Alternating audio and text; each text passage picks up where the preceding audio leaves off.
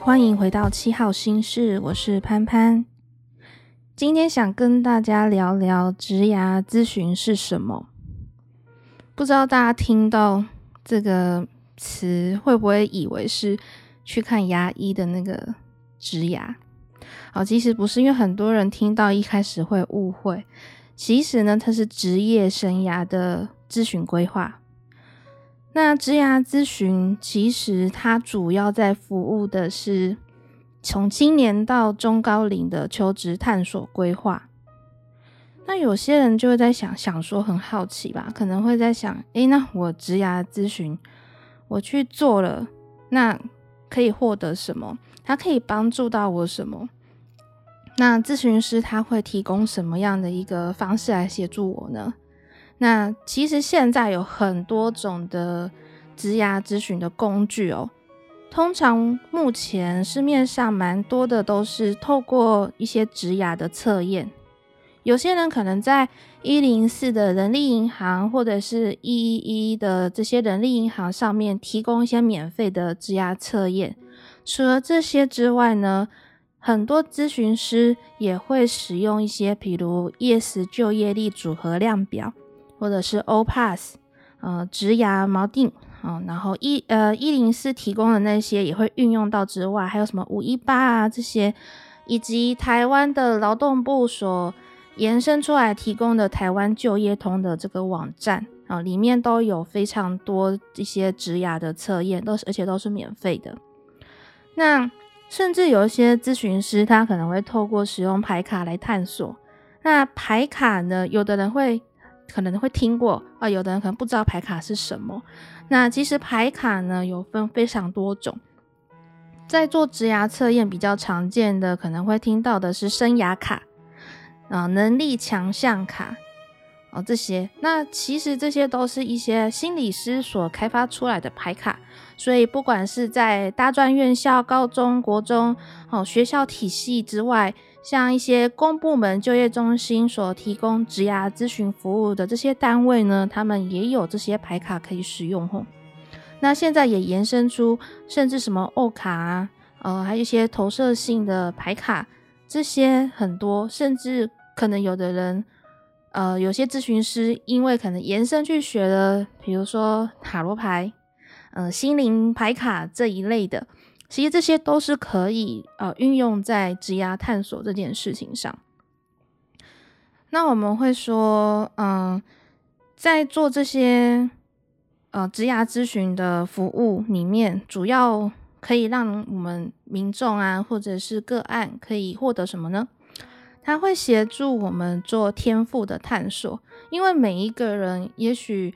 呃，他还没有工作过，或者是他还在求学的状态，到可能出社会很久，甚至到中高龄，呃，要转职啊，或是面临快要退休的这个情况，他不知道他除了现在会有这些，他还可以做些什么？他还可以呃，人生有什么其他的可能性？或者有可能有些人会觉得说，我小时候其实很喜欢画画，哦、很喜欢。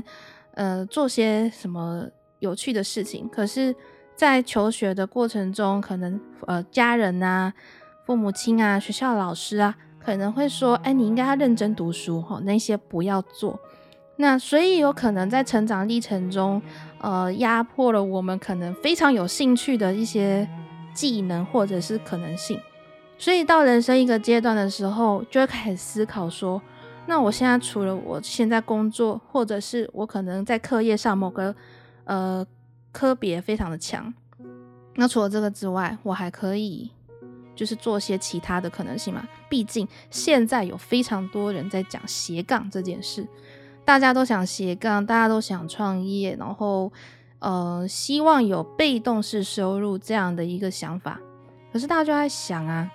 嗯，那你有什么技能可以让你做到这件事？好，所以呢，其实做这个职涯咨询呢，可以协助我们做一些天赋的探索啊，能力特质的盘点。有时候我们会以为自己很了解自己，可是实际上不见得真的很了解。有时候我们已经有一个很习惯性的，嗯、生活啊，信念价值的模式。那我们已经习惯在那个模式的回圈里运作的时候，很难去看见自己原来呃，我被什么样的一个框架框住，然后影响了我们面对人际关系呀、求职困境啊。我会觉得说，好像跟同事很难相处，好像跟主管很难相处，甚至自己可能是跟自己的下属也很难沟通，延伸到可能说，诶，你有自己的家庭，呃，或者是自己跟自己原生家庭沟通都有些困境的时候，其实都可以在做职涯咨询的过程中，透过一些测验、人格特质的探索了解，去慢慢发现到，哦，原来。自己是被这一些给影响，所以职涯咨询不只是在做一个求职的协助，它甚至是可以进一步让我们去思考说，诶，我的人生从过去走到现在，去做一个阶段性的盘点，然后也可以让你很认真的去看说，哦，原来我是被什么影响哦，所以呢，其实，在透过每一个人有经历非常多。呃，求学啊，工作啊，从打工啊这些一路上工作经验，然后包含当下的现实条件，其实会协助你找到一个适合的方案，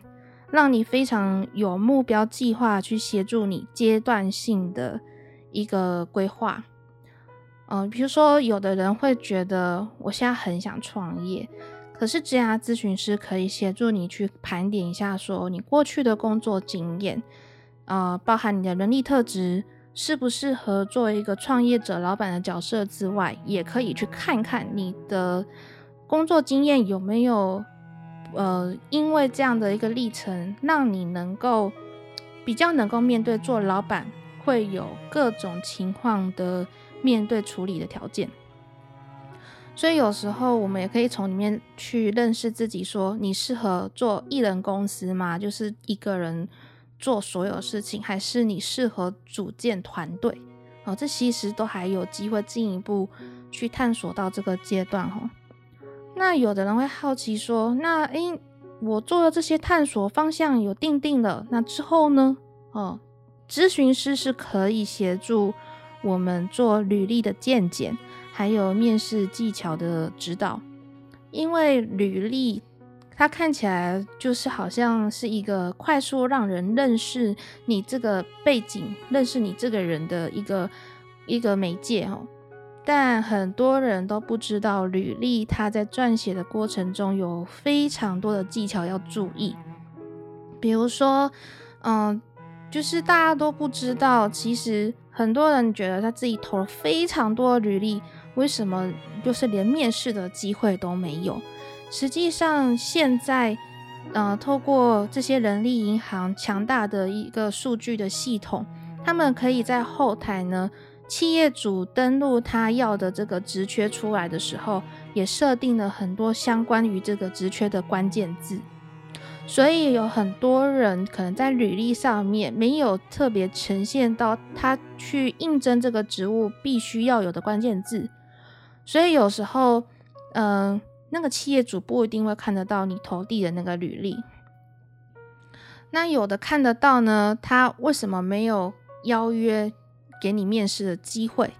也是因为你可能里面也许有关联性，但是他看不到很多你的独特性在哪里，就可以让大家思考一个想法嘛，比如说，呃，可能都是同样科系出来的，然后他可能可以从是不是顶尖大学出来去去思考之外，他可能要看这个人他是职场小白呢，还是他在这个工作经验里面非常的丰富，丰富到让企业主觉得你一进来就有一个即战力。好，所以其实履历它不只是包装你自己最重要的一个、呃、媒介之外，它也是要怎么去行销自己的一个方式。好，所以他有好多的技巧，咨询师都是可以在跟你几次的物谈的过程中，协助你去修改、跟调整、跟包装的。那再来是面试技巧的部分哦，面试技巧其实也有很多的挑战，因为尤其是遇到那种中高龄的转职，或者是被非自愿离职的人，他们在面试的时候，第一阶段跟人资聊就很容易被打枪，或者是会被挑战一些非常艰难的问题。比如说呢，呃，可能会问说，你上你为什么会离开上一份工作？可是你是被非自愿离职的，那你要怎么回答呢？那你的年龄很高了，你可能也会被挑战说，你怎么不想退休还要继续找工作？这些其实是有很多现实层面那的问的一些问题哦。可是我们要怎么回答？有技巧性的回答。让人家觉得不会因为你的年龄，或者是你是被之前的关系这种因素去影响判断你这个人的能力，哦，所以其实这些都可以透过职涯咨询的服务来让我们更清楚知道怎么为自己盘点自己的优势，然后你怎么表达会比较好。那有些人就会好奇啊。我可以去哪边获得职涯咨询的一些资源跟机会呢？其实市面上有非常多的民间单位提供一些职涯咨询的服务，包含是工作坊跟课程，这些都非常的多。那只是这些都是需要花钱的。就是如果你觉得特别喜欢某一个老师，然后他有提供职涯咨询的服务，你就可以直接去跟他们预约，或者是上他们工作坊的课程。去探索自己。那另外一个方式不用花钱的管道是来自于我们的就是公部门的单位所提供的一些资源，比如说就业中心，每个地区当地都有就业中心。那如果你待的地方可能是比较乡镇啊、比较小镇的地方，你可以先去呃区公所啊、乡公所，它里面都会有一个就业服务站。你可以去就业服务站说你你是现在可能是待业失业的情况，或者是你有想要转职，你希望呃透过这个国家的资源来去协助你，可以进一步探索自己。那嗯、很多其实在乡镇上，他们虽然有那个就业服务站可以做这样的一个咨询登记的需求，但是我们在做咨询。还是普遍需要到比较大都市的地方，尤其是是有就业中心的地方。所以很多呃，劳动部劳动力发展署有非常多的一些资源，主要都提供在就业中心，或者是所谓的职训场、职训局这样的地方。嗯、举例来说，像。之前潘潘曾经就有在这个劳动部劳动力发展署桃竹苗分署这个地方协助过，呃，新竹跟竹北就业中心，以及桃园的那个杨梅那一带的职业职业训练场，做过一些职涯咨询的服务。那那边其实他们。都有提供帮民众每年有几次免费的这个职涯咨询的资源，由政府出钱帮民众付这些咨询的费用，那你有几次可以呃跟老师预约，然后你的就业服务中心的那个就业服务员的窗口也会有专门负责你的人去协助你去做这些预约跟后面所有的安排，甚至是到就业媒合的资源。因为有的人可能会，可能还不擅长说所谓用人力银行、用网络的方式来去做求职。那其实呢，就业中心也提供非常多就业媒合的这些资源。那有的人啊，可能会有点困惑，因为其实也是不少人觉得就业中心提供的这个就业媒合是很好，但是都没有他想要的工作之缺耶。那怎么办呢？实际上，其实我们也可以透过就业媒合的资源去认识一些公司行号，那我们可以进一步的去上网搜寻这些公司在一零四啊、一一一一这些的人力银行上开了什么缺，也可以在现场呢就业媒合的时候跟对方的这个人资去聊聊，你们还有什么缺是就是可能是现场没有说，但是可能在一零四啊这些平台上面可能都有写到的哦，那其实都可以用这样的资源进一步了解。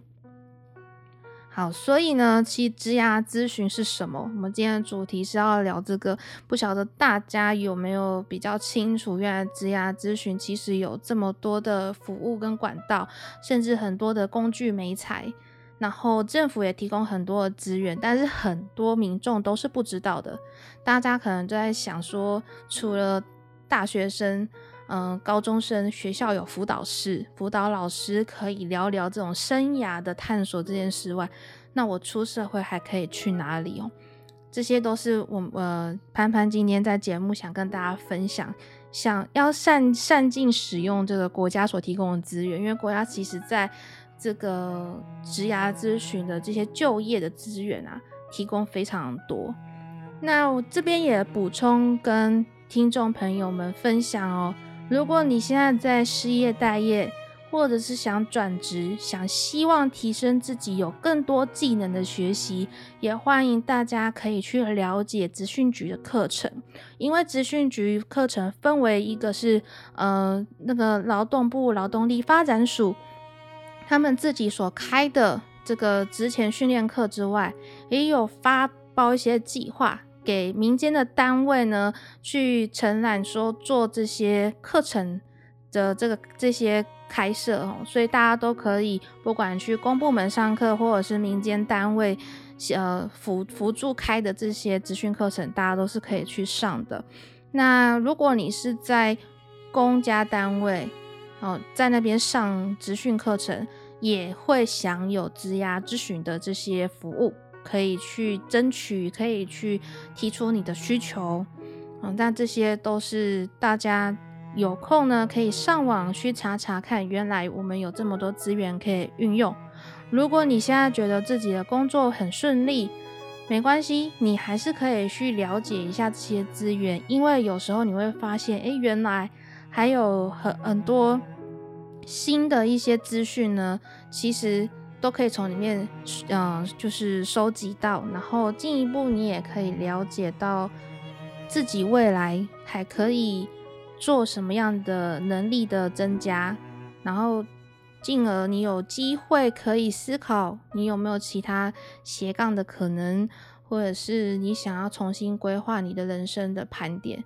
因为有一句话是来自女力学院，女力学院不知道大家有没有听过？这个女力学院这个学院平台说过一个我觉得很棒一句好的观点，他们说，呃，人生规划大于职涯规划，人生规划大于职涯规划这句话对潘潘来说，其实一直都觉得非常同感，因为我们都是为了工作而工作，可是都没有好好思考自己。未来是想要一个成为什么样的人？我希望我的人生、我的生活可以走到什么样的阶段？那你当有一个很明确的目标蓝图，你未来想成为一个什么样子的人的时候，我们在求职的思考的方向跟判断的角度就会完全不一样。这也是。才能够突破很多人工作个几年之后觉得有职业倦怠症啊，或者是对于工作完全失去热情，这些可以突破这些原因的最关键的地方。好，所以也鼓励大家可以从开始去思考自己，诶，自己的人生的规划到底是什么呢？